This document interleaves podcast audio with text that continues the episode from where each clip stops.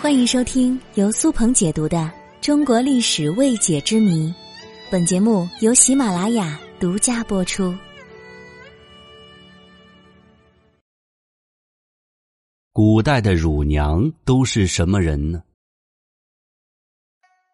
古代的乳娘就是我们俗称的奶妈，当然可不是《王者荣耀》里面的蔡文姬哈，是指那些专门为别人孩子哺乳、代育婴儿的女人。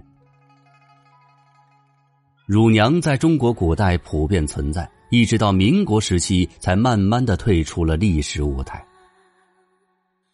在古代，那些不愿意自己喂养孩子或者没有能力喂养孩子的富贵人家的太太们，便会通过找乳娘这种方式来喂养自己的孩子。这样一来，既能保证自家孩子的正常母乳喂养，还能够保证自己也过着比较安逸的生活。但是在不同的地方、不同的条件，乳娘的选择标准是不一样的。就拿古代的皇宫来说，皇帝的孩子让别人喂养，那对喂养者的身份肯定会有很高的要求。试问，皇家怎么可能会允许家里穷的叮当响的布衣来喂自己的孩子呢？所以，古代皇宫内乳娘的选择有几个标准。第一，乳娘的年龄不能过大，要在十五到二十岁之间。第二，乳娘必须有生产喂养孩子的经验，不允许是头胎。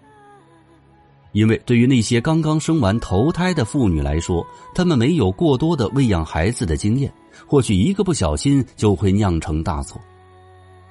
另外，三胎以上的女人也同样不会选择，这是为了保证奶水的质量和口感。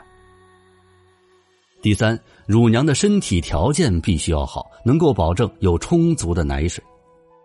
如果奶水太差的话，那么对被抚养人家来说，他孩子的食物质量就不能被保证，孩子的身体也可能就会比较羸弱。第四，就是乳娘的生产日期和雇主的生产日期越近越好，这样能够保证雇主的孩子吃到最新鲜、最有营养的乳汁了。乳娘在古代十分普遍，甚至有专门为乳娘设立的居住场所，被人称为“奶子府”。当然，请一个乳娘的费用是不低的，只有大户人家才能请得起。这乳娘其实是一个特别反人性的职业。试想一下，放着自己的亲生孩子不管，去帮助别人家喂孩子，若不是为了碎银几两，身为一个母亲。怎么会忍心呢？而且这喂养孩子责任很大，乳娘需要有十分的责任心。如果喂养过程当中出现意外的话，那雇主是绝对饶不了乳娘的。正因如此，古代的乳娘多半是悬着半个头去喂孩子的。都说不养儿不知父母恩。那些官宦之家的太太们，他们只负责生，不负责养，自己倒是轻松了很多。但是我就在想，如果没有给孩子足够的照顾和付出，他们和孩子的感情真的会很深吗？这是我一直在考虑的问题。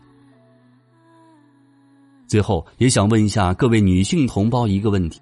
如果你有足够的钱，你愿意去请一个乳娘来喂养和照顾自己的孩子吗？欢迎各位留言评论。